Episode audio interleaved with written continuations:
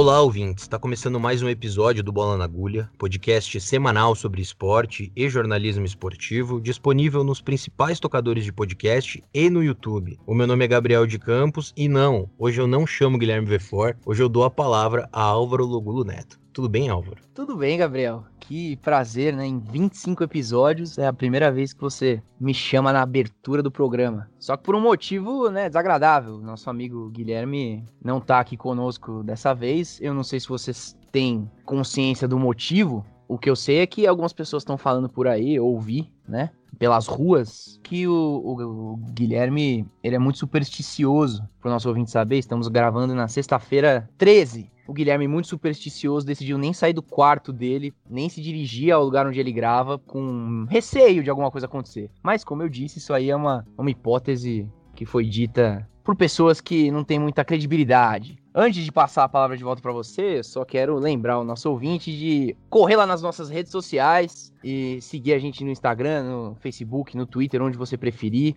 É com arroba bola na agulha, um a só entre o N e o G. Dá uma olhadinha no nosso conteúdo, vê se você gosta. Aproveita e entra no canal do YouTube também, tem os episódios lá para você ouvir. Se inscreve lá e a gente promete que o Guilherme estará de volta na semana que vem fazendo suas piadinhas. Isso, inclusive essas mesmas pessoas sem tanta credibilidade também falaram que ele não gosta muito do número 13 e talvez é por isso, isso tenha Justamente. ficado recluso em seu quarto, debaixo das cobertas para não ter que lidar com esse número pelos próximos dias. É isso mas as fontes não têm credibilidade nenhuma. Quem tem credibilidade é você, a audiência do Bola na Agulha, que além de seguir a gente nas redes sociais, também pode contribuir financeiramente para o programa continuar existindo. A gente tem uma campanha de financiamento no PicPay. Basta você baixar o aplicativo no seu smartphone, escrever lá na busca Bola na Agulha, que nem é nas redes sociais, escreve lá. Você vai encontrar os nossos planos de assinatura. Tem cinco planos, você escolhe aquele que se adequar melhor ao seu bolso, a, ao seu perfil, e você contribui mensalmente para o podcast. Tudo que a gente arrecada lá no PicPay é revertido para o Bola na Agulha, um projeto independente que fazemos apenas nós e que seria muito legal contar com a ajuda da audiência de quem puder, de quem quiser. Se não der para ajudar financeiramente, curtindo o podcast já é demais. Se nem curtir o podcast você gosta, pelo menos fala para as pessoas que ele existe, que talvez alguém possa gostar.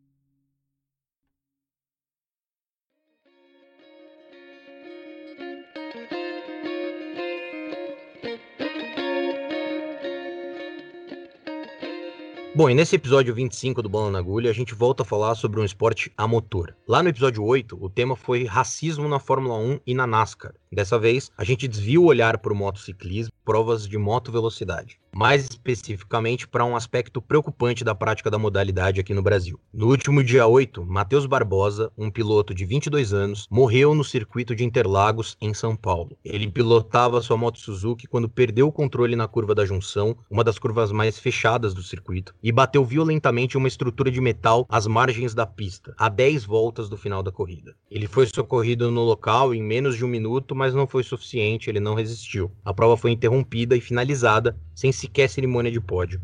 Matheus estava em seu primeiro ano na classe mais importante da Superbike Brasil, a principal categoria de moto velocidade do país. Ele era um dos pilotos mais promissores do esporte e vinha de títulos em classes inferiores nos anos de 17, 18 e 19. A Superbike Brasil foi idealizada lá em 2010 por Bruno Corano, que também é um dos pilotos da modalidade. Criada como uma categoria privada de forma paralela à Confederação Brasileira de Motociclismo, a CBM, a SBK Brasil vem sendo extremamente criticada por questões de segurança. Matheus foi a quinta vítima fatal em corridas de superbike somente no Autódromo de Interlagos desde 2017. Se a gente contar no Autódromo Internacional de Goiânia, também famoso no país, podemos adicionar aí mais duas mortes nessa conta, nos últimos cinco anos. Sete pilotos mortos em dois autódromos. É difícil encontrar outra categoria de esporte a motor que mate tanto no mundo. Na Fórmula 1, a morte de Ayrton Senna em 94 representou um marco para a categoria alterou protocolos, reforçou a segurança dos pilotos em diversos aspectos e dali em diante conseguiu diminuir o número de óbitos em suas corridas. Mas o motociclismo não parece seguir o mesmo caminho no Brasil.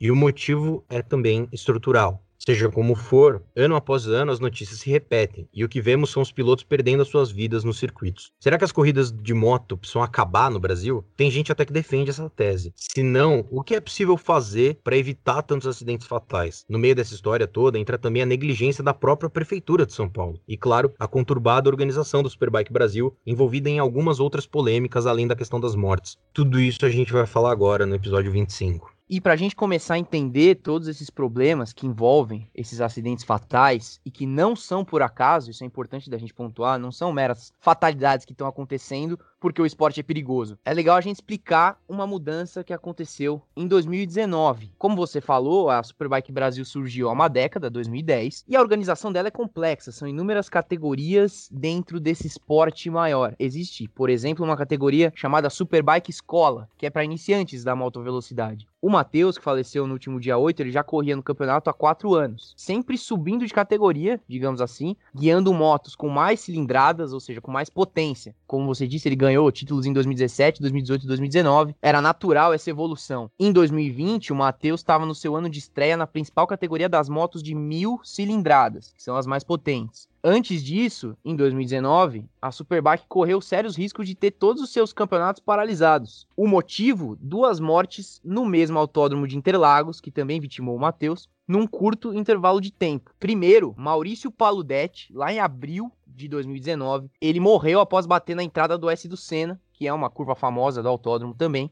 Ele teve o capacete rompido e acabou não resistindo é, na pista. E era um dia em que estava chovendo, então estava tudo molhado. Os familiares no funeral do piloto, inclusive, criticaram o circuito de Interlagos em São Paulo, chamando a atenção para alguns problemas. A falta de proteção nos muros, por exemplo, porque ele deu uma ele foi uma pancada com tudo que ele deu no muro e não tinha uma proteção nada para suavizar é, esse impacto e também críticas com relação às pequenas áreas de escape, né, que são aquelas áreas laterais da pista, que servem justamente para evitar que os pilotos colidam com o muro direto, caso eles venham a perder o controle de suas motos ou de seus carros, enfim, teoricamente é para desacelerar quando o piloto sai da pista. E isso não tem Interlagos em todos os pontos. Por conta disso, a, o piloto acaba não conseguindo diminuir a velocidade e bate com tudo no muro. O Brasil, inclusive, está fora da MotoGP desde 2004, que é o circuito mundial da categoria, justamente por não ter uma pista adequada nos quesitos de segurança. E isso já é sabido por todo mundo que acompanha o esporte. Só que agora tem uma expectativa de que a categoria retorne em 2022 a MotoGP anunciou em 2019 que vai ter uma corrida no Brasil programada para um novo circuito no Rio de Janeiro, que já deveria estar sendo construído, mas ainda não iniciou suas obras no bairro de Deodoro, que é norte da cidade. A gente até vai falar um pouco mais sobre ele depois, mas a questão é que essa nova corrida não aconteceria em Interlagos. Né? Isso já é um ponto relevante aqui.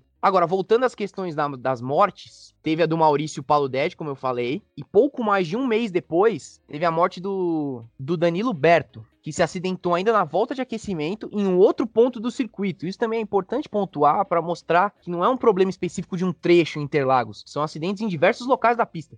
O Danilo, no caso, até foi levado para o hospital com vida, mas acabou não resistindo depois. E aí essas duas mortes num espaço tão pequeno de tempo, né, uma em abril, outra em maio de 2019, foram bastante impactantes para a modalidade. A prefeitura de São Paulo na época proibiu as corridas de moto em Interlagos por um período de 60 dias, até que fossem apresentadas provas, garantias de que era seguro realizar esses eventos lá. E foi só aí que a SBK Brasil correu atrás, digamos assim, da Confederação Brasileira de Motociclismo. Algo impensável até pouco tempo antes, a entidade se curvou à confederação e aceitou entrar debaixo do seu guarda-chuva para que juntas pudessem discutir as atuais normas de segurança e formular um protocolo novo, mais detalhado e que permitisse o retorno das atividades da Superbike Brasil. Em julho de 2019, então, a organização da Superbike Brasil realizou essa reformulação do regulamento de segurança da modalidade, em parceria com a Comissão de Segurança da Moto Velocidade, a CSM. Não confundir a CSM que é a Comissão de Segurança da Moto Velocidade, com a CBM, que é a Confederação Brasileira de Motociclismo. A Comissão de Segurança foi criada em abril de 19. Em novembro, o Autódromo de Interlagos já estava liberado pela Prefeitura do Estado novamente para ter corridas de moto, após ser homologado pela Confederação. Neste novo regulamento foram incluídas várias exigências para os pilotos e as equipes quanto a todo o equipamento utilizado, desde o capacete, o macacão, até detalhes bem específicos sobre as motos. Também fala sobre idade mínima mínima, 15 anos, testes médicos e clínicos realizados regularmente e sobre os autódromos utilizados pela Superbike. A parte do texto referente às pistas é bem curta e se restringe a dizer que os circuitos serão avaliados pela Comissão de Segurança e pela APM, Associação de Pilotos de Moto Velocidade. Enquanto isso, passa o carro da coleta de óleo aqui na minha rua. Se você estiver escutando, eu peço desculpas e a sua compreensão.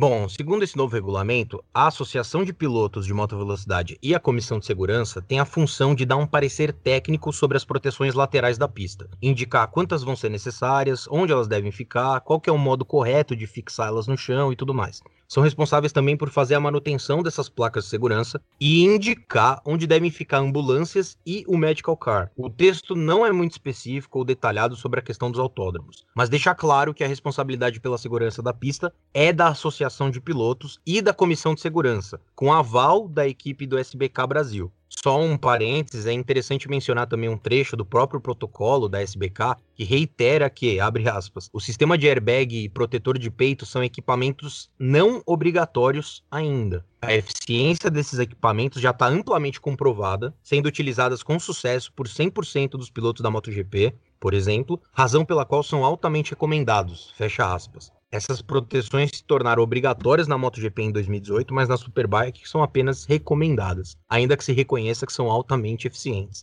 Outro mecanismo de proteção que foi sugerido, ainda quando a Superbike e a Confederação Brasileira não estavam aliadas, digamos assim, foram os Air Fence, que são uma espécie de muros infláveis que amortecem a pancada do piloto e da moto. Mas essas proteções não são vistas com frequências nas corridas da SBK Brasil ainda. E o caso do Matheus foi o primeiro de um acidente fatal desde a reformulação do regulamento que você estava explicando aí, em 2019. Logo após o acidente, né, e a confirmação da morte, a SBK Brasil emitiu uma nota dizendo que as medidas de segurança estavam adequadas ao que pedem as autoridades competentes. Ainda comentaram que o trecho em que o Matheus Barbosa bateu não tinha um histórico de acidentes graves. E esse posicionamento ele se assemelha com outros realizados recentemente pela Superbike em mortes que ocorreram, né? infelizmente vencendo algo frequente e logo depois das mortes sempre a Superbike se pronuncia de forma parecida, sempre reforçando que os procedimentos de segurança foram todos respeitados. O que acontece é que é um pouco óbvio que algo não está funcionando nessa equação. Como a gente disse, o protocolo fala em proteções adicionais que devem ser indicadas por especialistas, né? E por que, que não tinha uma dessas proteções no local onde o Matheus bateu a moto? Né? Somente por esse histórico negativo de nunca ter um acidente grave ali, parece um argumento fraco para sustentar essa tese. Né? Uma coisa é o local ter ou não um histórico de acidentes frequentes. Outra coisa é esse mesmo local ser perigosíssimo para um potencial acidente. Caso tenha uma colisão ali, por mais que sejam raras, é um lugar perigosíssimo. E esse era o caso. Para quem viu as imagens do acidente que foram é, divulgadas nas redes sociais, em vários veículos, e para quem não viu, eu nem aconselho a ver, mas o, o Matheus ele perde o controle na curva da junção quando ele tá tentando fazer uma ultrapassagem, né? Você vê que ele chacoalha na moto, ele perde a, o controle, passa reto e rapidamente ele colide com uma estrutura de metal que é meio estranha. E junto dessa estrutura tinha uma espécie de alambrado, uma mureta. Enfim, tudo errado. E nada que diminuísse a velocidade dele ou que amenizasse o impacto. Outra discussão que fica nesse caso é por conta das chamadas caixas de brita, que é um recurso já utilizado em estradas, né, na descida de serra, por exemplo, para proteger caminhões que possam vir a perder os freios. E é a mesma lógica no automobilismo, é muito comum nas corridas também. Nada mais é que uma área de escape que não é de grama, nem é de concreto, e sim feita com pedra, com areia, tem cerca de 10 ou 15 centímetros de profundidade, justamente para conseguir frear quem perde o controle e passa reto nas curvas. Só que é algo que falta em alguns trechos de Interlagos. E o motivo é muito simples. Interlagos não é um circuito feito para corrida de moto. Não é. Não adianta você achar que vai colocar carros e motos para correr numa mesma pista e vai funcionar. Não faz sentido, não é seguro, porque são esportes completamente diferentes com relação às suas necessidades de proteção, de segurança. Então, Interlagos não foi feito para isso. E por mais que você tente adaptar, fazer alguns remendos, sempre vai sobrar algum espaço, que foi o caso do que aconteceu com o Matheus. A gente pode falar também do circuito de Goiânia, que a gente até mencionou no começo do podcast. Ele é um dos mais famosos do país também. E ele até readecou recentemente justamente as caixas de brita que eu tava falando. Ele criou novas, inclusive, novas caixas de brita durante o período da pandemia, para quando as corridas retornassem, como já retornaram, é, o circuito estar mais preparado, enfim. E esse mesmo circuito de Goiânia, que é o circuito internacional Ayrton Senna, registrou duas mortes nos últimos cinco anos. Né? Interlagos registrou cinco e o de Goiânia registrou duas na Superbike. Por conta disso, também tentou realizar essas mudanças para tentar diminuir a questão dos acidentes fatais e pode sim ser considerado o mais promissor para que um dia, talvez, ele esteja totalmente adequado para uma corrida de moto. Ele é o mais promissor, ele é o que está mais perto de ficar pronto, mas ele ainda não está preparado totalmente para receber uma corrida de motocicleta. Quando a gente vai olhar para Interlagos, é uma questão muito mais complexa do que Goiânia, porque envolve uma obra que seria grande em tamanho e cara. Por exemplo, na parte da reta dos boxes ali de Interlagos, para quem conhece o circuito, é um dos trechos que teria que ser reformulado para uma corrida de moto. E, e não é simples. Então isso complica demais a gente pensar em Interlagos como um circuito totalmente adequado para corrida de moto num, num futuro próximo. E nesse cenário, Goiânia tem o um único circuito com alguma perspectiva. Fora isso, nada. E é uma opinião frequente de quem cobre automobilismo no Brasil. No podcast 222 do Paddock GP, que é feito pelo Grande Prêmio, um site especializado em esportes a motor, foi dito justamente que o Brasil não pode permitir corridas de moto em nosso território. Vitor Martins, Gabriel Curti e Pedro Henrique Marum chamaram atenção para os diferentes trechos de Interlagos onde ocorreram os acidentes fatais. Os muros, na realidade, só deveriam ser acionados em casos extremos. Não pode ser o primeiro obstáculo na direção do piloto que perde o equilíbrio. E aí, quando a Superbike solta nota atrás de nota após as mortes, sempre com o argumento de que foi uma fatalidade, ela tira das costas as obrigações de assegurar a proteção aos pilotos, inclusive com um protocolo novo muito mais direcionado a mudanças relacionadas a pilotos e pouquíssimas mudanças falando de pistas é a transferência de responsabilidade. É importante pontuar que acidentes em corridas acontecem, são comuns. Então qualquer medida para prevenir as batidas é necessária, e nesse caso é urgente. E nessa esteira, junto com toda a negligência desse protocolo e da SBK Brasil, a gente tem que apontar a prefeitura também, que liberou novamente as corridas de moto em Interlagos após proibir em 19. Quais os motivos para ter liberado? Isso não fica muito claro. E o que é óbvio nesse momento é que as medidas, entre aspas, novas, não foram suficientes. Só que é muito complicado imaginar qualquer tipo de mudança de atitude por parte da Superbike. É uma organização por si só bastante fechada, pouco esclarecida. É só ver que o Instagram dos caras nem permite comentários, que pode parecer besteira, mas não é, porque é uma organização que envolve o público. E a questão da negligência com as mortes não é a única questão recente por qual passa a Superbike. Em janeiro desse ano, o mesmo site, Grande Prêmio, divulgou um furo de reportagem importante. Não é nosso tema principal aqui desse podcast, mas é um exemplo para mostrar como a Superbike Brasil é uma entidade complicada. Vamos resumir aqui rapidamente para ter esse panorama. Por conta das mudanças no regulamento ocorrida em 2019, algumas especificações com relação às motos mudaram. Uma que chamou a atenção foi que as vistorias da categoria principal deixaram de ser feitas pela organização do campeonato e passaram para o SENAI, Serviço Nacional de Aprendizagem Industrial. Após uma etapa em outubro, a equipe do piloto Alex Barros protestou contra a moto de Eric Granado, atual tricampeão da categoria, inclusive por conta de uma irregularidade que eles suspeitavam. A moto então passou pela revisão do Senai e os laudos identificaram algumas variações no peso e tamanho das bielas, uma peça do motor da moto. Mas a Confederação Brasileira entrou na história e bateu o martelo, afirmando que as pequenas diferenças não constataram irregularidade, de que era muito pouco para conseguir tirar vantagem dessa diferença de peso. Essa decisão já é polêmica, mas a questão ficaria ainda pior. A equipe do Alex Barros então recorreu ao Supremo Tribunal de Justiça Desportiva, o STJD. E no julgamento foi anexado um novo documento, teoricamente do Senai, mas que não tinha nem assinatura, afirmando que a moto estava em condição regular e que o órgão, o Senai e a Confederação Brasileira jamais haviam entrado em contradição. É, só que o layout desse novo documento que foi anexado foi totalmente diferente do visto no laudo anterior, em que o Senai apontava algumas diferenças ali no peso dos componentes do motor. É um, um documento que não tinha nada a ver com o anterior, é algo que, que sugestiona uma fraude. A SBK Brasil soltou uma nota à época afirmando que se tratava de um rascunho somente, por isso que não estava assinado, carimbado, e que ele foi anexado, mas era só um rascunho. Agora, o que mais chama a atenção também é que em outra declaração eles fizeram questão de pontuar que pouco importava para o resultado da ação a existência desse documento, uma vez que os protestantes, ou seja, o Alex Barros e a sua equipe, não haviam quitado com os custos recursais do processo. Dessa forma, todo o trâmite não seria levado para frente, como de fato não foi, Mas é curioso a SBK Brasil dizer que não, a gente não falsificou o documento, mas também não importa, porque não ia para frente mesmo, os caras não pagaram os custos do processo, então não ia ter julgamento, não importa se o documento é falso ou não. E, e ficou desse jeito, né? Uma coisa estranha, muito estranha. No fim, a equipe do Eric Granado ganhou a causa, né? não ficou constatada irregularidade nenhuma, somente ficou na cabeça das pessoas essa suspeita de falsificação de documentos. O resultado contrário indignou tanto tanto o Alex Barros que ele saiu da Superbike em dezembro, às vésperas da corrida final, em que ele ainda tinha chance de ser campeão.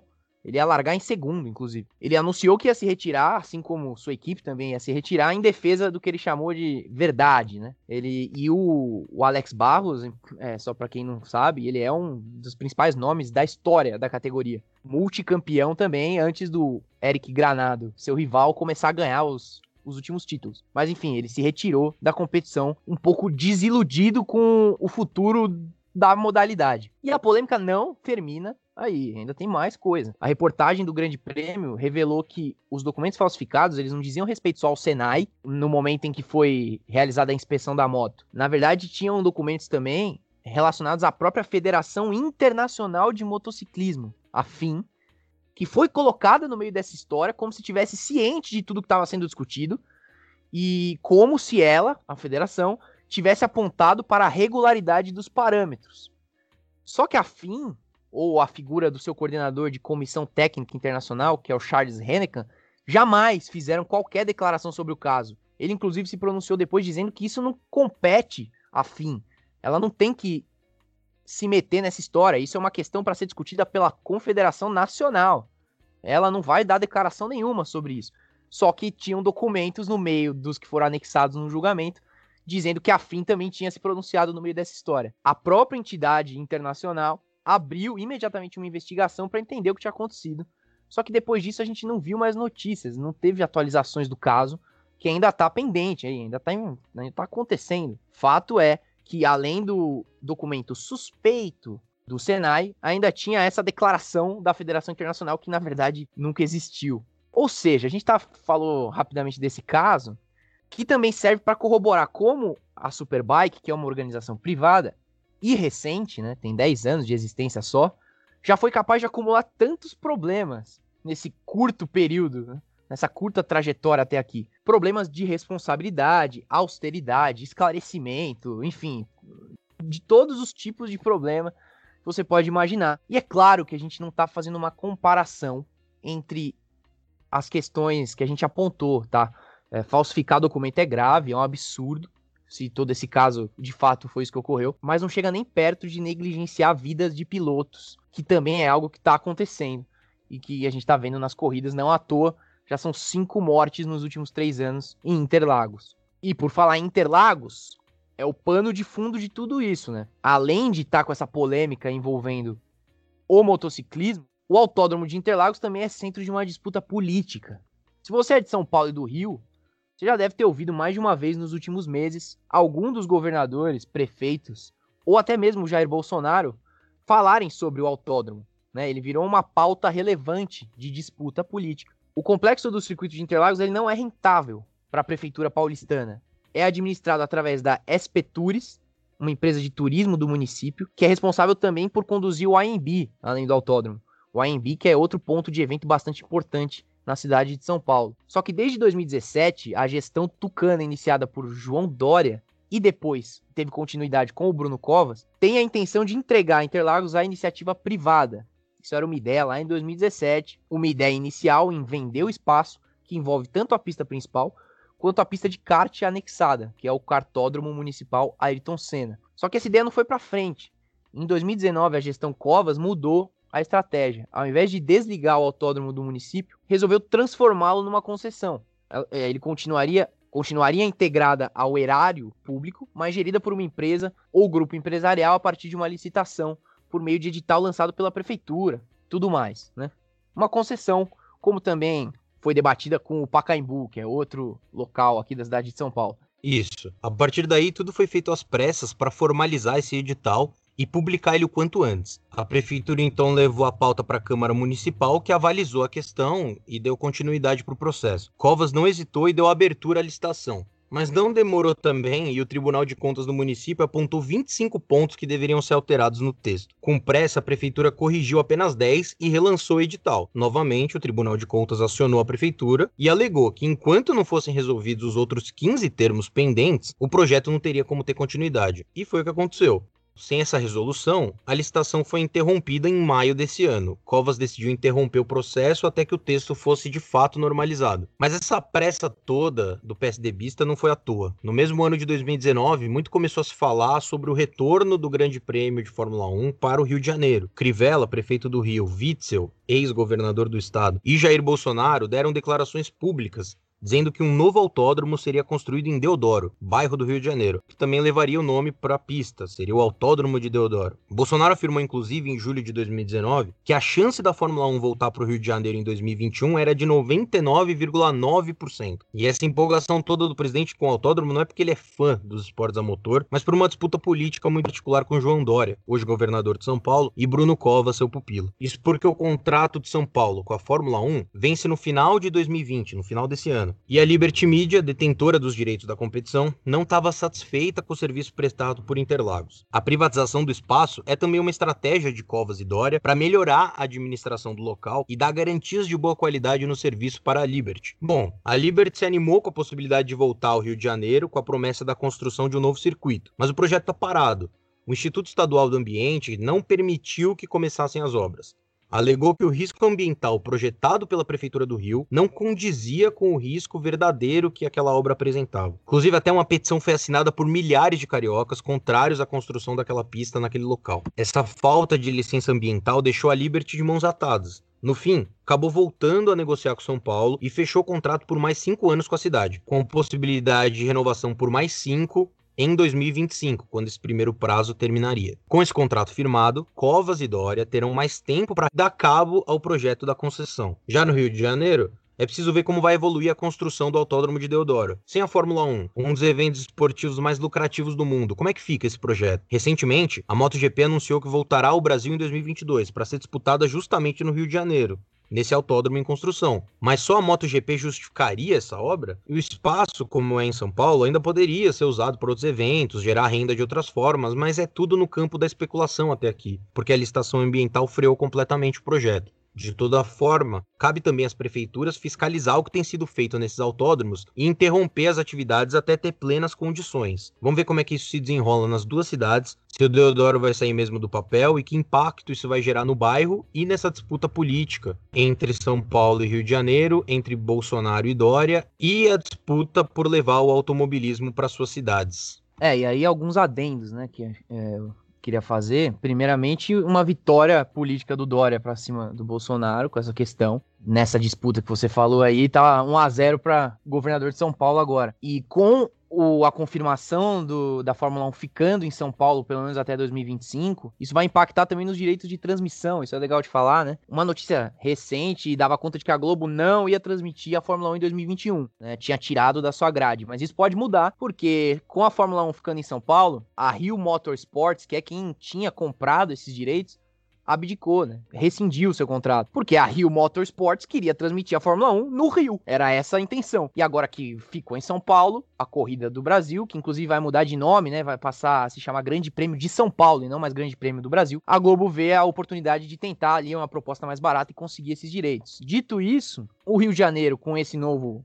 autódromo, há uma previsão de um ano a 16 meses para que ele fique pronto, né? Desde que ele comece a ser construído. E algumas pessoas podem estar se perguntando sobre o circuito de Jacarepaguá, que tem no Rio de Janeiro também. Esse aí, ele tá bem sucateado desde as obras do PAN, depois passando pelas obras das Olimpíadas do Rio. É, aconteceu muita coisa ali, a construção do, do Maria Lenk, né, de natação, outras coisas que mutilaram o circuito, ele acabou sendo dividido, fragmentado. O Jacarepaguá já teve corridas de Fórmula 1 por lá, mas agora ele tá totalmente jogado às traças ali no Rio de Janeiro. E para finalizar, a questão da, da Superbike, né, que acho que é, é, o tópico principal aqui do nosso programa, com o pessoal do podcast lá que a gente citou, né, o Paddock GP, falou também com bastante ênfase. Claro, quando eles falam de acabar com todas as corridas de moto no Brasil, eles estão colocando nesse balaio a Superbike.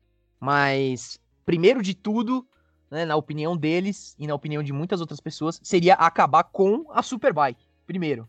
Primeira medida.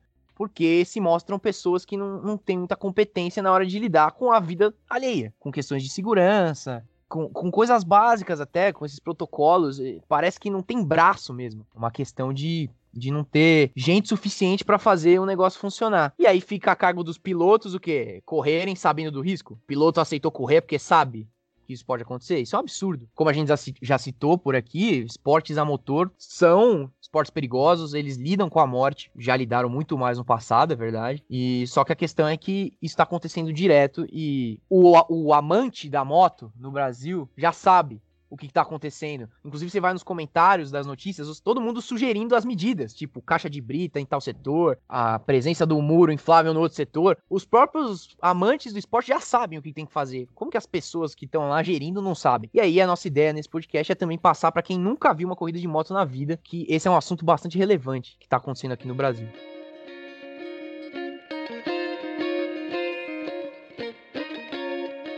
Bom, e antes da gente terminar o 25 episódio do Bola na Agulha, a gente sempre traz aquele levantamento que a gente faz nas redes sociais ao longo da semana para saber o que, que as pessoas têm falado, têm discutido sobre esporte. E essa semana, disparado, o principal assunto que tomou conta de quem falou sobre esporte nas redes sociais foram as trocas de técnicos do futebol brasileiro, que tiveram uma grande dança das cadeiras, como a crônica esportiva, as mentes pensantes da crônica esportiva gostam de falar, mas teve uma dança das cadeiras nos times times que estão bem no campeonato. O técnico do Internacional o argentino Cudê foi para a Espanha, para um time que está numa fase péssima na Espanha, mas mesmo assim foi mais atraente do que ficar no Brasil. E o técnico espanhol Domenech Torrente foi demitido com menos de 100 dias à frente do comando do Flamengo, numa decisão que foi muito elogiada pela torcida do Flamengo nas redes sociais. As opiniões eram todas convergentes para que o espanhol fosse demitido porque ele não tinha conseguido dar jeito no time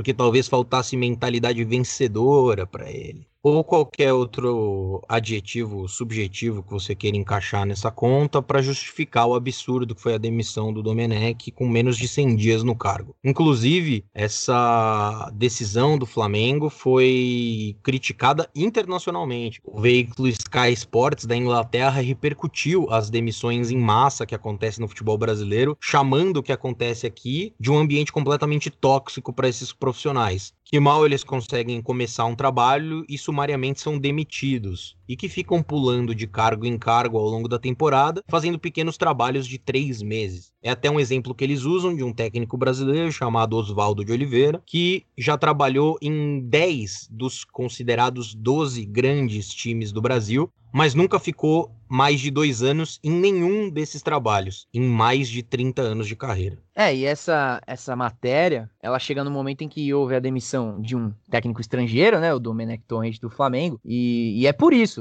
O, o que eles ficam espantados é que o Brasil está recorrendo aos técnicos de fora, mas para aplicar a mesma mentalidade que já aplicava aqui com os nossos técnicos nativos, técnicos locais. Então vira, é, vira essa, essa coisa insana de demitir vários técnicos. E é essa do Sky Sports. Que se você for lá nas redes sociais, você vai ver muito brasileiro reclamando por que, que os ingleses estão se metendo no nosso futebol. E aí eu vou passar para você também com uma coisa que você adora, que é essa questão do viralatismo falso, né, que tem aqui no Brasil, que se diz que o brasileiro é, muito puxa-saco de europeu, só que quando um europeu vem falar um pouco do futebol brasileiro, a maioria das opiniões são debochando ou criticando, enfim. E na questão dos técnicos também, qual que é a moda atual agora, Gabriel? Agora o treinador brasileiro é bom, o treinador brasileiro resolve, o Rogério Ceni foi contratado, inclusive desencadeou a hashtag fechado com o Diniz. Olha o que está acontecendo em 2020. O torcedor de São Paulo se fechou com o Diniz provisoriamente, porque o Rogério decidiu ir pro Flamengo. Mas enfim, o Rogério no Flamengo foi comemorado pela imprensa também, não só pelos torcedores do Flamengo. E agora o técnico brasileiro serve, agora tem que aproveitar o que tem aqui. Mas isso a gente sabe que muda e daqui a pouco os estrangeiros começam a voltar e esse ciclo nunca termina pro nosso desespero. É, é uma piada e tá virando uma piada internacional, porque se o Brasil tá olhando para fora para contratar técnicos estrangeiros, também tá chamando a atenção de quem cobre futebol, de quem acompanha o futebol estrangeiro e percebe como essa demissão em três meses é um absurdo. E só um detalhe sobre essa questão do Flamengo: não dá para dissociar essa demissão do fato do vice-presidente de futebol do clube, o Marcos Braz, que é um dirigente muito popular entre a torcida do Flamengo, inclusive é, é recorrentemente um meme nas redes sociais, de que o Marcos Braz resolve resolve tudo, de que ele é o pica das galáxias, e ele está se candidatando à Câmara Municipal do Rio de Janeiro, está se candidatando a vereador no Rio de Janeiro, e não é nem um pouco absurdo afirmar que essa medida de demitir o Domi, que foi altamente comemorada nas redes sociais, que foi altamente popular entre os torcedores do Flamengo e que foi chancelada pela imprensa, que concordou com a atitude, é também um cabo eleitoral importante para o Marcos Braz para provavelmente ser eleito nas eleições municipais desse fim de semana agora, do domingo. Ele correu contra o tempo, né, para conseguir um técnico ainda nessa semana, porque semana que vem já não interessa mais, né, para essa questão aí que ele tem. Inclusive, você disse sobre a imprensa chancelar, e é legal essa desculpa, né, que sempre se dá nos programas esportivos, de que todo mundo que tá ali comentando é contra a demissão precoce, né, a demissão rápida de um técnico. Mas sempre tem o porém, sempre tem a exceção. Então, nesse caso do Domenech, acho que a melhor solução era demitir. Aí na próxima que acontecer, não, mas nesse perdeu o vestiário. E as desculpas vão sempre rodando para você justificar a demissão. Apesar de todo mundo ser contra, tá? Todo mundo quer que o profissional tenha tempo no comando. Só para finalizar esse bloco, e eles terceirizam ainda. Não, a gente sabe como é. Daqui dois meses, a imprensa, alguns setores da imprensa já vão estar tá criticando o técnico, sim, a começar por vocês, Isso. que estão levantando essa bola dois meses antes. Que é uma coisa que aconteceu esse ano, várias vezes, com o Gesualdo Ferreira, técnico português que foi pro Santos, com o Thiago Nunes no Corinthians, o discurso é sempre o mesmo. Olha, eu sou contra demitir tão cedo, mas nesse caso, Isso. e nesse caso, nesse caso, nesse caso, nesse caso, de tanto pegar essas migalhas, essa galinha da imprensa esportiva já tá gigantesca.